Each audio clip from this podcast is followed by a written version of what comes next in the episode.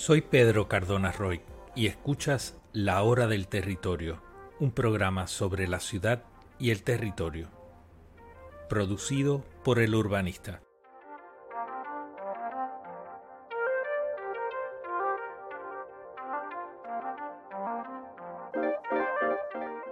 Puedes seguir el urbanista a través de todas las redes sociales o conectarte a la hora del territorio a través de nuestros canales de YouTube, Spotify y Apple Podcasts.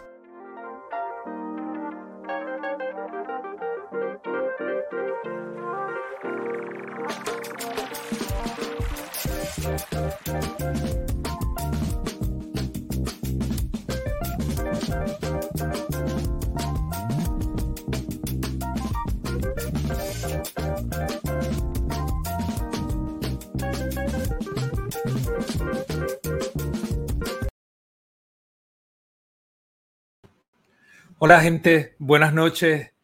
Gracias por conectarse a la hora del territorio, un programa sobre la ciudad y el territorio que se transmite todos los jueves a las 7 de la noche. Eh, como, todos, como todos saben, en los pasados días, eh, pues ha habido muchas cosas. Hemos estado atendiendo un montón de asuntos, pero quería, ante los eventos que se han dado, eh, quería pues ponerles al día sobre algunos asuntos que hemos estado atendiendo durante, durante meses.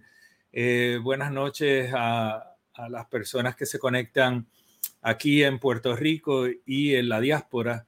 Eh, en, hoy es una ocasión especial, ¿verdad? Y yo ayer había dicho que posiblemente no estaba haciendo un live hoy, pero eh, violenté mi propia promesa y aquí estamos. Y, veo que ustedes están conectados, así que nada, vamos, vamos a comenzar. Soy Pedro Cardona Roy, el urbanista, y este programa de hoy se está transmitiendo en vivo a través de Facebook, a través de la cuenta de Pedro Manuel Cardona Roy, la hora del territorio y el urbanista. Y a través de Twitter, en el muro en el urbanista PR en LinkedIn bajo Pedro M. Cardona Roy, en Twitch en El Urbanista y en el canal de YouTube de La Hora del Territorio. Se va a transmitir en diferido a través de Instagram y también en formato de podcast a través de Spotify, Apple Podcasts, eh, Anchor y ahora estamos saliendo por 12 plataformas adicionales en... Eh, formato de podcast y próximamente haremos el anuncio de toda esa eh, gama de plataformas por las que vamos a estar transmitiendo eh, para que ustedes utilicen la, que prefieran, ¿verdad? Hay, hay, plataformas que funcionan mejor en eh, la diáspora y por eso estamos entrando en estas nuevas plataformas. Eh, así que nada, las personas que me han preguntado de episodios anteriores, si están buscando información, la manera más sencilla de conseguir información es que ustedes vayan a la página de Hora del Territorio o a la, al canal de YouTube de Hora del Territorio. Y allí van a encontrar todos los episodios organizados eh, por la codificación. Van a ver que siempre al final del episodio se pone eh, temporada en inglés, Season 2. Esta es la segunda temporada y este es el episodio octavo. Así que eh, estamos en la sexta semana y hemos hecho ocho, eh, ocho programas de la hora del territorio y unos lives de El Urbanista y así seguiremos en, en todos estos estas semanas. Eh, parece que no hay, no, no hay break para, para pausa. así que nada, recuerden que es súper importante que compartan la información para que llegue a más personas. Eh, las cuentas están creciendo, pero el objetivo realmente, ah, a mí no me, no me importa eh, el número, sí me interesa que se trate de aumentar lo que es la, la, difusión y el conocimiento del contenido para que otra gente también pueda tener acceso a él. Eh, Hoy yo quería hablarles un poquito de qué pasó ayer en, la marcha que, se organizó por el magisterio, ¿verdad? Eh, a mí me impactó mucho, yo fui, eh, como había anunciado el martes, y me impactó mucho la cantidad de personas que habían allí. Eh, se puede ver en todas las redes sociales los pietajes que, puso gente en sus cuentas y los medios noticiosos también lo lo reseñaron bastante. Eh, cuando yo, yo caminé desde la parte de atrás de la marcha hasta llegar al punto frontal, eh, atravesando por todo el mundo y algunos pietajes en mi cuenta personal de Pedro M. Cardona Roy, Pedro Manuel Cardona Roy. Eh, había personas desde la, donde termina el mural de entrada de San Juan de Felisa Rincón hasta llegar a la Plaza de Armas, hasta llegar a la Plaza Colón. Eh, era una masa bastante sólida de personas a lo largo de todo ese trayecto. Y luego cuando se llegó al casco del viejo San Juan, pues y llegando hasta la fortaleza, toda la calle Cristo, toda la calle Fortaleza, y varias calles perpendiculares estaban llenas hasta el momento en que llegaron los bomberos y fueron por la San Francisco a través de la Plaza de Armas hasta incorporarse en lo que era la calle Fortaleza eh, y ya no cabían. Eh, así que estaba todo como una masa sólida en ese momento en toda esa área. Era bastante impresionante. Allí había muchas personas del magisterio eh, pero había también otras personas como yo que estábamos en respaldo al magisterio. Y es importante decirlo porque también es importante que eh, lo que se está fraguando realmente es una indignación bastante grande de la ciudadanía de diversos sectores y también una solidaridad que trasciende lo que es la estructura tradicional gremial. Aquí no estaba solamente un grupo, no eran solamente los maestros, estaba todo el magisterio y habían personas de todos los grupos de edad. Eh, y eso pues me parecía bastante significativo y, notable, ¿verdad? Que esto surge de una convocatoria que hace una maestra y a la que luego se van sumando orgánicamente distintos componentes del magisterio en Puerto Rico y por último, pues hubo unas declaraciones oficiales de, las uniones, que no, no estoy diciendo con eso que reaccionaron tarde, sino que me parece a mí que dieron el espacio para que esto se organizara de, forma orgánica y como, como pasó. eh, fue algo bastante significativo. Eh, ayer en la tarde, pues entonces aparecieron una, no voy a decir nada, lo, lo voy a mostrar y ustedes pues ¿Lo ven? ¿Usted está evitando estar allí cerca de la fortaleza o del Capitolio, de San Juan? No, es que yo nunca me reúno cuando hay ese tipo de marcha y protesta. Pero estar en el área, gobernador. Es que aunque esté...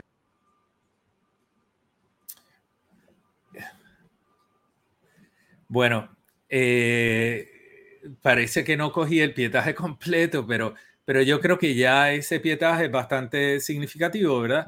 Eh, ahí, podemos ver al gobernador que un poco comunica nuevamente una distancia de, de, lo que está pasando. Yo mando a mi gente, mi gente es la que atiende, ellos son los que se reúnen, yo no me reúno, yo no me reúno con manifestantes, yo no me reúno con gente que protesta, a mí me dicen y yo tomo decisiones. Eh, si, ya había pues un peso en lo que era unas expresiones eh, de distancia elitistas y clasistas, eh, pues esas mismas expresiones se repiten ayer, luego de que cerca de posiblemente 60 mil personas se manifestaron luego de una convocatoria orgánica como la que vimos. Así que nada, eso es posible que, que tenga otros, otros eventos. En el día de hoy, el secretario de Estado, Omar Marrero, tuvo una reunión con los maestros en la que se anunciaron unos acuerdos para el aumento de mil dólares, que ya no es temporero, que ahora es permanente, eh, pero eh, si ustedes escucharon bien la conferencia de prensa, Marrero fue enfático y dijo que no había garantía que esto es algo que todos los años se lleva el presupuesto a discusión, a votación. No expresó que existiera una fuente de, de, una fuente recurrente de fondos para el pago al que se ha llegado al compromiso y a mí me llamó la atención eso. Obviamente esto sale del Fondo General, obviamente esto tiene que ir ante la Junta de Supervisión Fiscal y con eso, pues eh, el futuro de este acuerdo es incierto y hace unos minutos se anunció un aumento de 500 dólares para los bomberos eh, bajo las mismas condiciones, bajo los mismos términos. Ciertamente, el, salir a la calle ha tenido su efecto porque ha provocado que en menos de 48 horas, en menos de 24 realmente, han habido unas expresiones de, voluntad eh, que no las había antes. Así que vamos a ver qué es lo que, es lo que sucede de aquí en adelante. Pero eso lo dejo a un lado, lo dejo como contexto. Eh, lo traigo porque también los asuntos de lo que son protestas, manifestaciones, siempre tienen implicaciones y reflejos en lo que son el espacio público, el territorio, bien sea incidental o de una forma más trascendental. Así que eh, eh, todo esto está relacionado también con la ordenación territorial, con, el urbanismo, el territorio y todas esas cosas que hablamos a menudo acá. Ahora, quería eh, mencionar brevemente que hoy la Junta de Planificación organizó un seminario para eh, orientar sobre cómo se preparan los planes de actualización de planes municipales, las revisiones de planes municipales y cómo, cómo se hace. Mi perro acaba de tirar un hueso. Eh, y cómo, cuál es el procedimiento. Fue un seminario largo. Eh, creo que presentaron información con, con buena voluntad. Me preocupa bastante que hicieron referencia a un instrumento como base de, estos, de estos instrumentos de planificación municipal, que es un invento de Ricky Rosselló, que se llama el PIDES. Eh, y ese PIDES es un instrumento verdaderamente muy deficiente. Eh, a pesar de que ya más entrada la conversación y hacia el final hicieron referencia al plan de uso de terreno, realmente no establecieron la conexión y la relación de normas que existe entre el plan de uso de terrenos y todos los instrumentos de planificación que, que están por debajo del plan de uso de terreno. Así que hay que estar pendiente a cómo esto continúa desarrollándose y si esto representa eh, algún tipo de eh, situación a la que debemos prestar mayor atención porque puede ser eh, una vía para encaminar todo lo que ha sido la trayectoria tan nefasta que ha llevado la Junta de Planificación desde el año 2016-17 hasta el presente. se anunció muchas, muchas veces que esto era una nueva junta eh, sin embargo, son los mismos miembros en su mayoría que estuvieron desde Ricky Rosselló eh, con algunas sustituciones, pero realmente es la misma estructura, eh, no, hay, no hay mucha modificación. Así que nada, eso yo creo que es algo a lo que va a haber que prestar atención. hoy se compartió, déjame estar seguro, si esto es lo que tengo acá, sí. Miren, disculpen, hoy se eh, hizo pública la minuta de la vista que se celebró el martes 8 en el Tribunal de Aguadilla para el caso de Sol y Playa. En esa vista, como ustedes han podido escuchar, la abogada que representa a la junta del condominio y las personas del condominio que estuvieron representadas allí, que estuvieron presentes allí en la vista, pues señalaron al juez que no tenía jurisdicción para estar viendo esto, toda vez que había eh, unas, unas, unos pleitos que se estaban viendo en un tribunal superior, el Tribunal de Apelaciones. El juez escuchó a las partes y decidió que el planteamiento que estaba haciendo la licenciada por ratadoria no tenía, no, no se sostenía. Y escuchó a la Junta de Planificación, quien eh, alegó, ¿verdad?, que tenía, eh, tenía todo eh, preparado como para presentar el caso y presentar la prueba, que había habido unas demandas que la parte del condominio Sol y Playa se había negado a responder y por lo tanto habían solicitado que se pusiera al condominio Sol y Playa en rebeldía. El municipio de Rincón compareció, coincidió con el planteamiento de la Junta de Planificación y señalaron los mismos puntos como, como puntos eh, neurálgicos, ¿verdad? En el caso de la Junta de Planificación, estaba representado por eh, la licenciada Ashley. Eh, caramba, déjame ver si lo. Eh, Ashley Latorre, Latorre Navarro, y el licenciado Alfonso Orona, quien había sido el asesor legal de Ricardo Rosselló y que estuvo envuelto en un incidente de, un accidente eh, en estado de embriaguez o, algo parecido y tuvo que salir eh, rápidamente de eh, la gobernación en ese momento. Eh, de la parte del municipio de Rincón estaba representado por Nelson Luis Santiago Serrano y el licenciado Pedro Ortiz Álvarez. ¿Qué pasa?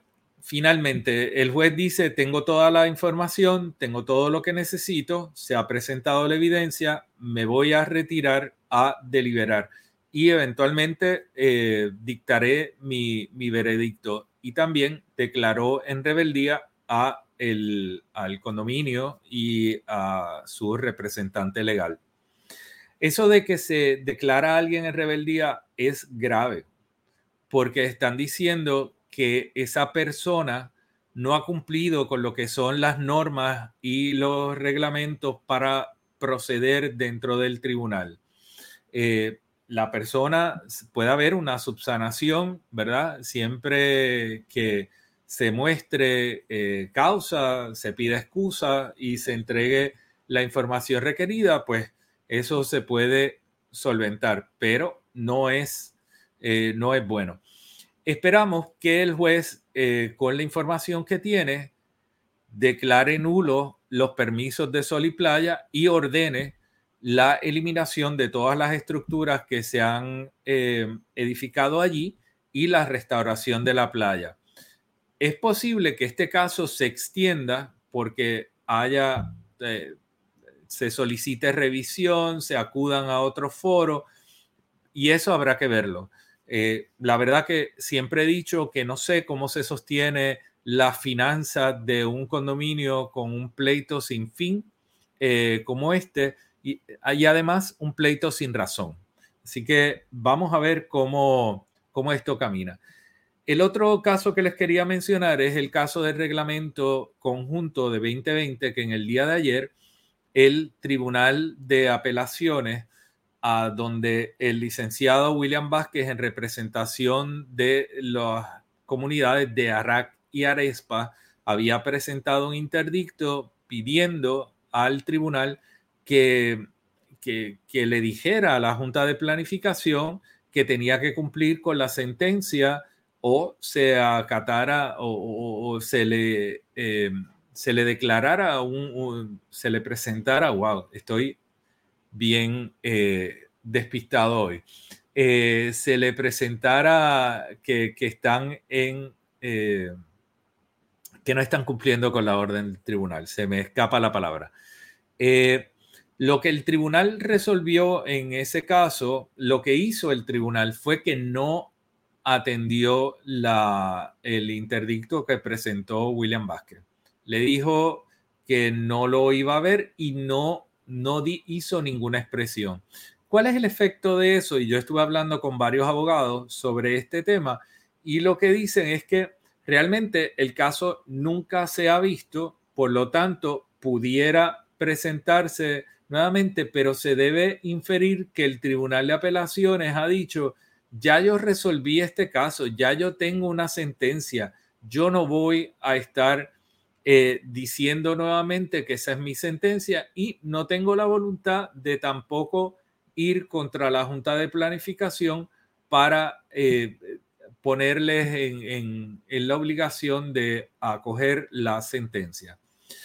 Eh, eso quiere decir que lo puede ver otro foro, eso quiere decir que otras personas pueden presentar recursos similares para exigir el cumplimiento con esto algunos abogados han dicho que el recurso que se presentó es más común que se presente en el tribunal de primera instancia porque se entiende como un caso distinto, nuevo, que no tiene que ver con los méritos del otro, simplemente con la sentencia, y como lo que se pide es cumplimiento con la sentencia, se debiera ir al tribunal de primera instancia a exigir eso. Pero tendremos que ver en los próximos días cómo esto eh, continúa y yo les mantendré informado. Lo último que quería presentar, que lo compartí hace un rato en, las redes, ¿verdad? Es esta carta que envió la American Civil, Civil Liberties Union o la, la Unión Americana de Libertades Civiles de Puerto Rico y es una carta al gobernador y a los presidentes de Cámara y Senado, donde eh, la, Unión le está diciendo, mire, nosotros fuimos y dicen la fecha, me parece que fue el día primero, y cuando fuimos a este lugar, nosotros encontramos que en ese lugar pues habían toda una serie de impedimentos para que la población acceda a algo que le pertenece. Son bienes de dominio público y nosotros hemos encontrado que allí no se puede acceder con, de la forma que, que corresponde. Hay barreras, hay barreras instaladas, hay barreras construidas y hay toda una serie de condiciones que impiden el acceso a esos bienes de dominio público en la playa, etcétera. Ellos no entran en, eh, algunos detalles, como puede ser que hay rótulos que, que dicen que no puedes pasar, que hay cámara, pero ellos sí describen lo que fue la experiencia de las personas que estaban allí haciendo el recorrido y cómo fueron vigilados y cómo fueron eh, seguidos todo el trayecto que hicieron hasta los bienes de dominio público eh, y cómo se les impidió caminar por cierta parte de los bienes de dominio público porque alegaban que eran caminos y áreas privadas. Eh, los abogados hicieron una, una presentación bastante elocuente en estas cartas que están compartidas en todas las plataformas de El Urbanista y eh, la mía de Pedro Manuel Cardona Roy. Creo que es interesante lo que está sucediendo y el reclamo y, lo que señala la, eh, la, Unión Americana de Libertades Civiles. Eh, vamos a ver cómo responde el gobernador a esto. Recordemos que esta fue la misma entidad que llevó los casos de abuso de la policía eh, y otros donde tuvieron éxito yo creo que es un gran paso en la defensa de las playas y el reclamo de que se respeten los bienes de dominio público, que no pueden ser ocupados eh, por, por individuos por su, pues, por su interés personal de lucro, ¿no? Eh, así que esto va, va a seguir, vamos a ver qué es lo que sucede en los próximos días, pero súper importante, este sábado 12, eh, todos tenemos, hemos sido convocados para, para que vayamos a Dorado, a lo que se conoce ya, se conocía antes como Dorado Beach, pero ahora se conoce como la playa El Gueto. Y, y allí vamos a ir a, de nuevo, disfrutar y reclamar lo que son los bienes de dominio público y la playa. Es bien importante hacer acto de presencia, estar allí el próximo sábado, porque si no se ejerce presión como hemos visto eh, en todas las manifestaciones de estos días, la realidad del caso es que nos pasan el rolo, eh, se, se hacen de la vista larga y perdemos la oportunidad que tenemos ahora de reclamar estas cosas que verdaderamente están en desorden y tendrían que ponerse en orden para garantizar que nosotros y las generaciones futuras van a poder disfrutar de esto que nos pertenece a todos y a todas. Eh, hay, hay, muchos comentarios de paro nacional. Yo eh, pienso que es una posibilidad real que eso se dé pero en lo que eso pasa, es súper importante que el sábado no, no dejemos solo a los grupos que han estado organizando esto y que estemos allí y que participemos de esa eh, actividad el, el, sábado durante el día en Playa El Gueto en Dorado. Si tienen dudas de cómo llegar, pues pueden ir al, a Google Maps y escriben guetos, pero G-H-E-T-T-O apóstrofe S Beach y ahí les va a aparecer la, la, playa. O pueden llegar hasta el balneario de Dorado y desde allí va a haber un punto de encuentro y, y se va a poder hacer el recorrido. Recuerden también que el, el presidente de Prisa Group eh, envió un comunicado y un comunicado bastante generoso donde, donde dice que las playas siempre han sido del pueblo de Puerto Rico y que Dorado respeta la naturaleza pública de las playas y que todos sus desarrollos son unos desarrollos que, que respetan eso. Y pues yo creo que, que debemos pensar que ese es un mensaje sincero y que posiblemente el, señor Stube va a abrir todos los portones de las urbanizaciones para que la gente pueda pasar a la playa y pueda eh, llegar allí. El objetivo de nosotros es llegar a la playa, realmente no, no es otro que, que ese. Así que nada, el sábado hagan, hagan planes, vayan allí, vamos a estar, eh, yo voy a estar y, sé que voy a estar con la mayoría de ustedes, así que les espero el, próximo sábado en Playa El Gueto. Yo, a menos que alguien tenga una pregunta muy puntual a través del chat, eso era lo que quería comunicar hoy, era breve para poder ponerles al día sobre estas cosas que han estado sucediendo durante el día de hoy.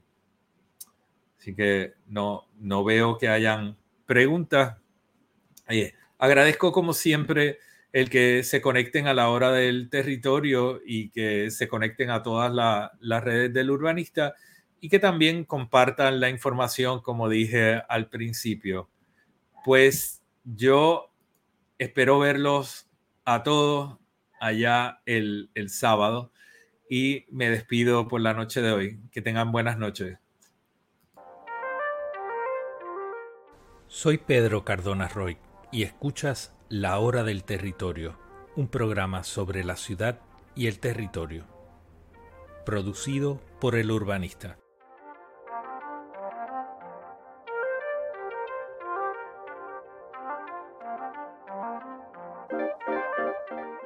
Puedes seguir el urbanista a través de todas las redes sociales o conectarte a la hora del territorio a través de nuestros canales de YouTube, Spotify y Apple Podcasts.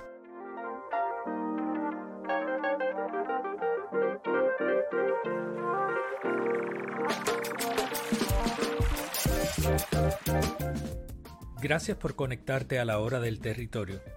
Si te ha gustado el contenido, dale me gusta, comenta y comparte.